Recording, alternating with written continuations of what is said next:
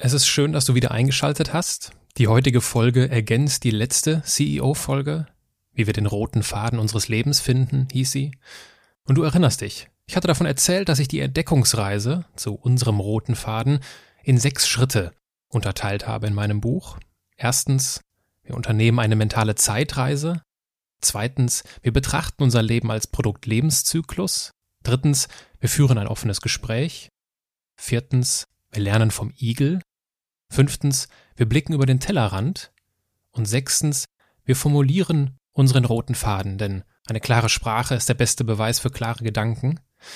Aus didaktischen Gründen, ich hatte es auch schon erwähnt, greife ich aber nur zwei Schritte davon in diesem Podcast auf und das ist Schritt 4 und 5, also was wir vom Igel lernen können und wie wir über den Tellerrand blicken. Und den Rest gibt es nur im Buch und ich entschuldige mich auch für diese progressive Werbung, aber es geht nicht anders. Und ganz ohne Special Guest rede ich heute also über Eagle, Usain Bolt und ich erzähle dir sogar ein bisschen mehr von meinem roten Faden. Menschen, die in keine Schublade passen. Geschichten voller biografischer Brüche. Inspiration, um neue Wege zu gehen. Auch Models können Doktor sein. Erfolgsmuster von Andersmachern.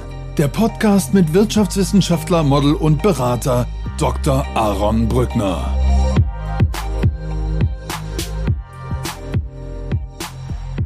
Das Tool, was heute im Vordergrund steht, benutze ich übrigens sehr gerne in Workshops bei meinen Kunden, vor allem wenn es darum geht, das Reservoir an Potenzial junger Mitarbeiter zu identifizieren. Oder wenn einem Unternehmen im Zuge der Führungskräfte und Personalentwicklung etwas daran gelegen ist, dass Mitarbeiter an Selbsterkenntnis gewinnen, getreu dem Motto, nur wer sich selbst führt, kann auch andere Menschen führen.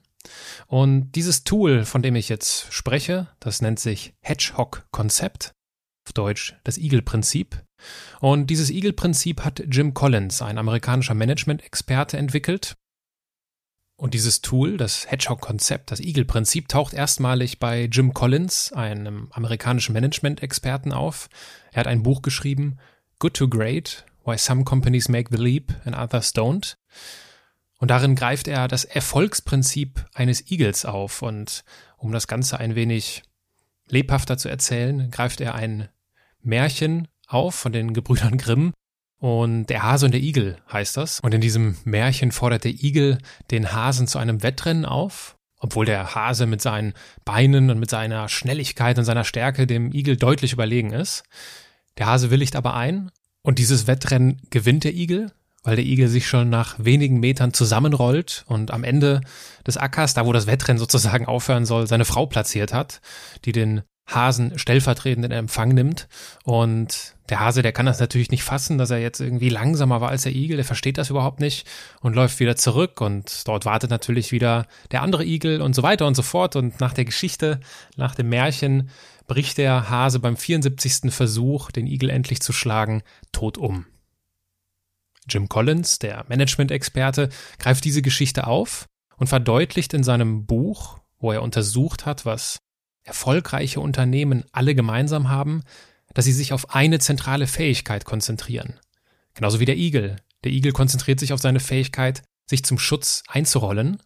Und genau das, genau dieses Muster hat Collins in seiner Forschung erkannt, dass sich gerade die erfolgreichen Unternehmen wie ein Igel verhalten. Daher kommt also dieses Igel-Prinzip, und basierend auf dieser Erkenntnis leitet Collins ja die sogenannten drei strategischen Kernfragen ab, um die zentrale Fähigkeit des Unternehmens herauszufinden. Und im Unternehmenskontext lauten die drei Fragen, was ist unsere wahre Passion? Worin können wir die Besten werden? Und was ist unser wirtschaftlicher Motor? Und diese drei Fragen musst du dir wie so ein Drei-Kreis-Modell vorstellen. Und dann gibt es in der Mitte eine Schnittstelle oder einen Schnittpunkt. Und laut Collins befindet sich in diesem Schnittpunkt genau diese zentrale Fähigkeit, wonach Unternehmen suchen sollten. Und was Unternehmen dabei hilft, um ihre strategischen Kernfragen zu beantworten, kann auch uns für unser Leben helfen, um persönliche Klarheit zu gewinnen. Und deswegen übertragen wir diese drei Fragen auf unser Leben die drei Fragen lauten dann erstens, wofür schlägt mein Herz? Zweitens, worin kann ich der Beste sein? Und drittens, wer ist mein Motivationsmotor? Was sich dahinter verbirgt, das darüber spreche ich jetzt. Und äh, es gibt also jetzt drei Teile. Ich gehe jede Frage einzeln durch und versuche dir den einen oder anderen Impuls einfach mit auf den Weg zu geben.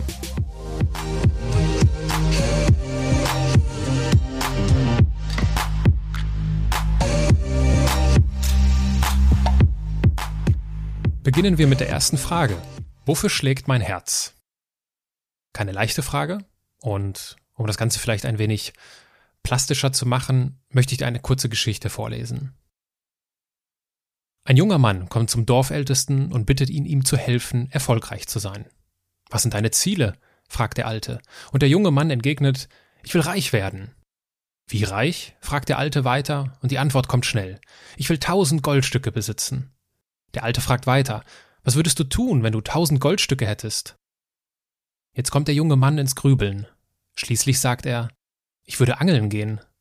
Woraufhin der Alte ihn etwas mitleidig ansieht und sagt, mein Sohn, um angeln zu gehen, brauchst du keine tausend Goldstücke.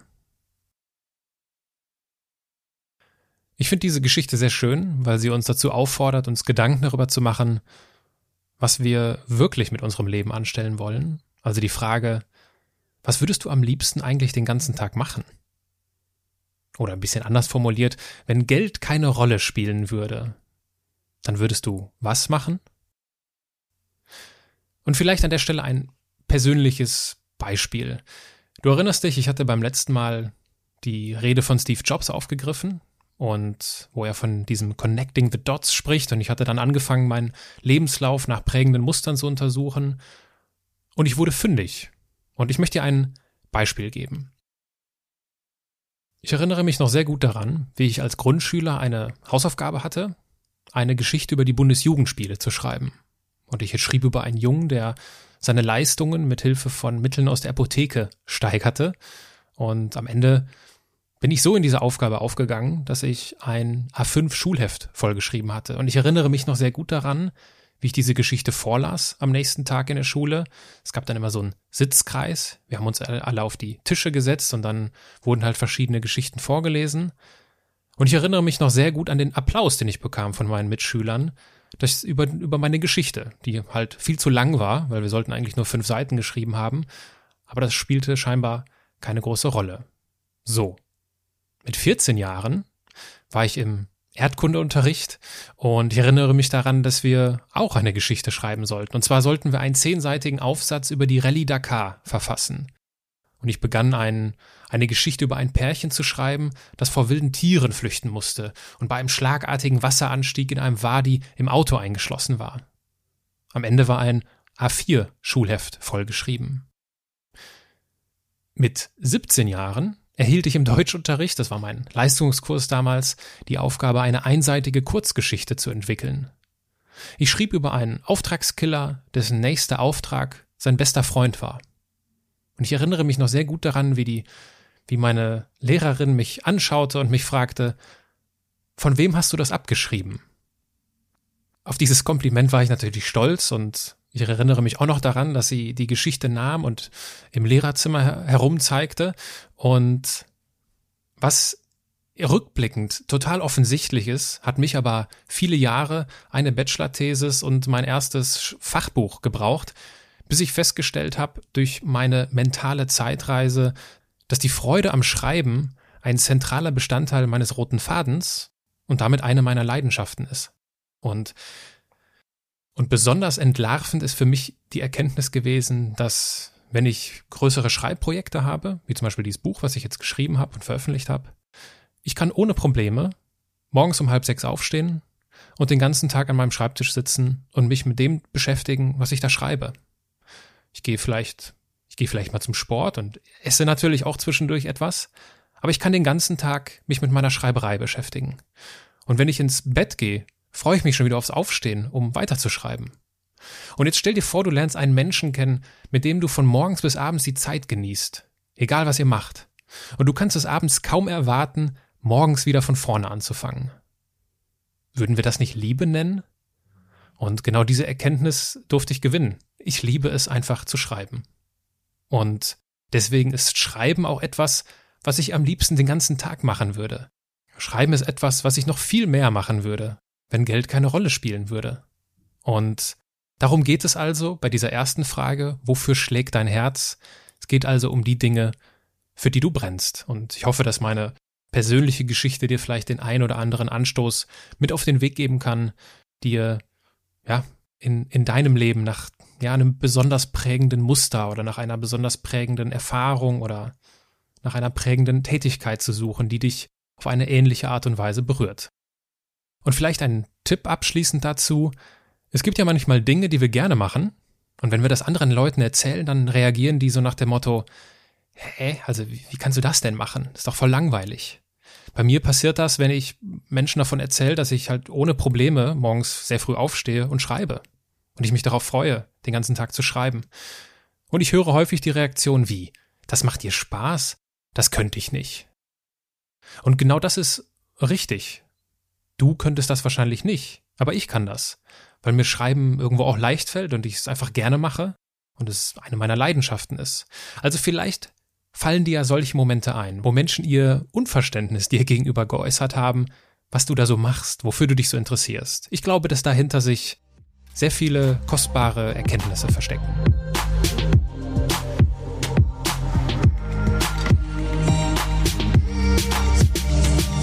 Kommen wir zur zweiten Frage. Worin kann ich der Beste sein?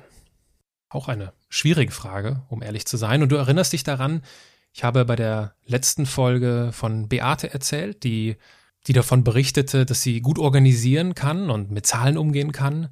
Und ich ja dazu meinte, dass das halt sehr oberflächlich ist, weil es ist ein Unterschied, ob ich eine Familie, eine Feier oder eine Firma organisiere. Also hier geht es vor allem darum, konkret zu sein. Ich glaube, viele von uns wissen, was, worin wir so ungefähr gut sind. Hierbei geht es wirklich darum, konkret herauszuarbeiten, um was es sich genau handelt. Weil ich hatte es beim letzten Mal auch schon erzählt, wenn du auf Jobsuche gehst und sagst, ja, ich kann gut organisieren, das ist mein größtes Talent, ja, dann ist das, dann ist das super. Aber dann bist du quasi für jedes Stellenprofil geeignet. Und ich weiß nicht, ob das so zielführend ist bei der Jobsuche. Und vergleichen lässt sich das mit einem Marketingleiter von einem Shampoo-Hersteller zum Beispiel, der davon überzeugt ist, dass die, dass die Zielgruppe seines Produktes jeder ist. Wer wäscht sich schon nicht die Haare, könnte er sagen. Ein guter CEO aber würde sagen, wenn unsere Zielgruppe jeder ist, dann haben wir gar keine. Weil der Shampoo-Hersteller darf natürlich nicht vergessen, dass allein die Preislage, das Aussehen eines Produktes oder die Wahrnehmung der Marke einige Menschen als Zielgruppe ausschließt. Ganz zu schweigen natürlich von Menschen mit Glatze. Also, wer in einer Werbekampagne jeden ansprechen will, wird die passende Zielgruppe nicht erreichen. Und wer seine Fähigkeiten so allgemein hält, dass er für jedes Stellenprofil geeignet ist, der wird wahrscheinlich das passende Stellenprofil nicht finden. Und genau darum geht es also, konkret zu werden, konkret herauszuarbeiten, was sind meine Stärken. Und ich möchte dir dafür von Usain Bolt erzählen. Usain Bolt ist bekannt, zigfacher Olympiasieger, Weltmeister, Weltrekordhalter, ein Wahnsinnssprinter. Und sich als Organisationstalent zu beschreiben, ist so, als wenn Usain Bolt behaupten würde, er sei ein schneller Läufer. Usain Bolt ist aber kein schneller Läufer, sondern ein Sprinter. Auf der Distanz von fünf Kilometern beispielsweise würde er versagen. Ja, also ohne, explizit, ohne explizites Training für diese Distanz würde er keine Chance haben. Und auch Sprinten ist nicht gleich Sprinten, denn es wird unterschieden beim Sprinten zwischen 50 Meter, 100 Meter, 200 Meter und dann gibt es natürlich noch die 400 Meter. Bei Usain Bolt ist es aber so, dass er sich besonders auf der 100 Meter Strecke am wohlsten fühlt. Und um noch konkreter zu sein, Bolt ist nach eigener Aussage ein langsamer Starter, aber ab Meter 60 ist er auf 100 Metern unschlagbar. Und wenn du dir das ein oder andere Video von ihm bei YouTube anschaust, google einfach mal Weltrekord Usain Bolt, dann wirst du das sehen. Der startet tatsächlich langsamer als seine Kontrahenten in vielen Videos, aber ab Meter 60 ungefähr ist er nicht mehr aufzuhalten. Er weiß also ganz genau um seine Stärken und um seine Schwächen und sein gesamtes Training, seine Taktik, sein Tempo richten sich vollständig nach seiner 60-Meter-Marke aus. Und die Frage an der Stelle ist, was ist deine 60-Meter-Marke? Und um deine 60-Meter-Marke zu identifizieren, kann ich dir auch noch alternative Fragen mit auf den Weg geben. Zum Beispiel, was fällt dir leicht? wobei bitten dich andere Menschen um Hilfe? Also bei welchen Themen, bei welchen Problemen sprechen dich andere Menschen an? Gibt es da etwas, was sich herauskristallisiert, wo du immer wieder angesprochen wirst? Und genauso wichtig wie zu wissen, was seine 60-Meter-Marke ist, ist, und ich hatte das Beispiel von Bold aufgezeigt, zu wissen, was du überhaupt nicht gut kannst. Nicht im Sinne von, dass dich das jetzt irgendwie schlecht macht, sondern sich einfach dessen bewusst sein und das auch in gewisser Art und Weise zu akzeptieren, weil die zwei Medaillenseiten gehören halt zu unserem Leben. Und so wie Bold schlecht, ein schlechter Starter ist, verhältnismäßig, gibt es vielleicht auch etwas in deinem Leben, wo du sagst, ja, da bin ich gar nicht so gut drin. Und das gehört einfach zum Leben dazu. Und wenn du dir diese Fragen stellst, also wenn du herausarbeitest, was dir leicht fällt, in welchen Situationen dich andere Menschen um Hilfe bitten und möglicherweise auch, was du überhaupt nicht gut kannst, dann geht es immer darum, das so konkret wie möglich zu beschreiben. An der Stelle noch ein, ja, ein persönliches Beispiel. Auch ich habe mir die Frage gestellt, was ist meine 60 Meter Marke? Auch ich wollte das konkretisieren, weil wenn ich zum Beispiel sage, ich kann gut schreiben, dann ist das auch eine sehr oberflächliche Aussage. Weil was denn schreiben? Was heißt das denn konkret? Das wäre genauso, das ist genauso oberflächlich wie ich kann gut organisieren. Das ist alles und nichts. Und ich möchte dir da einen, einen Gedanken mit auf den Weg geben, wie du das konkretisieren kannst. Und du könntest dir zum Beispiel Verständnisfragen stellen. Und diese Verständnisfragen haben sehr viel mit unserer Umgebung zu tun. Du erinnerst dich an den Pinguin, an die Geschichte von Eckhard von Hirschhausen. Ein Pinguin, der in der Wüste rumläuft, kann seine, kann seine Stärken nicht wirklich zur Geltung bringen. Und unsere Rahmenbedingungen und unser Umfeld beeinflussen halt sehr häufig, inwiefern wir unsere Stärken zur Geltung bringen können. Was ich gemacht habe, ist, ich habe mir W-Fragen gestellt. Also ich habe mir zum Beispiel die Frage gestellt, okay, schreiben, schön und gut, aber was denn schreiben?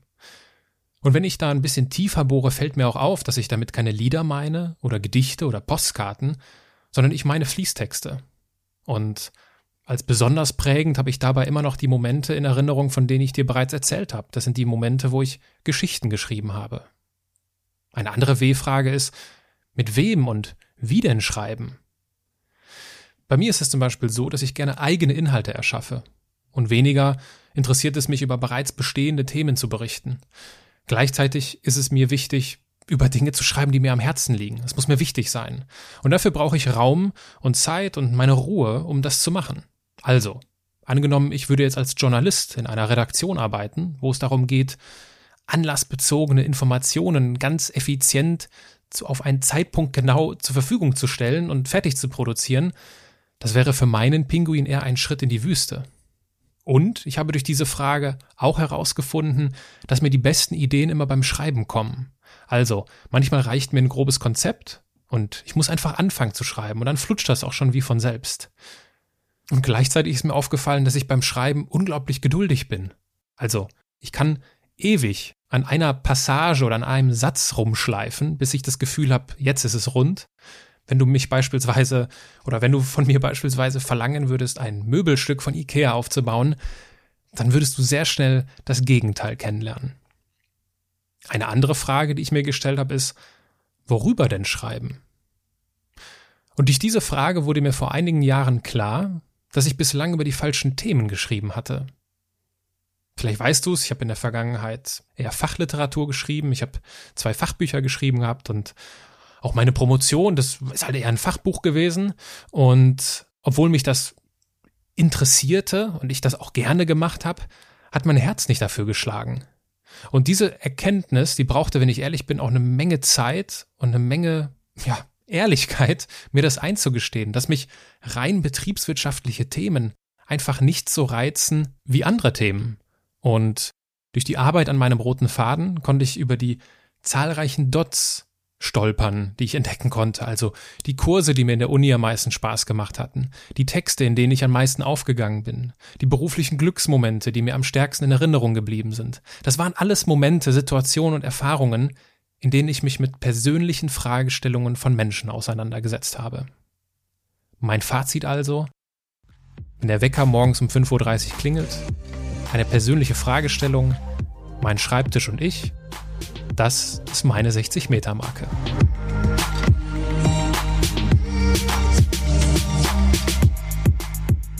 Kommen wir zur dritten Frage.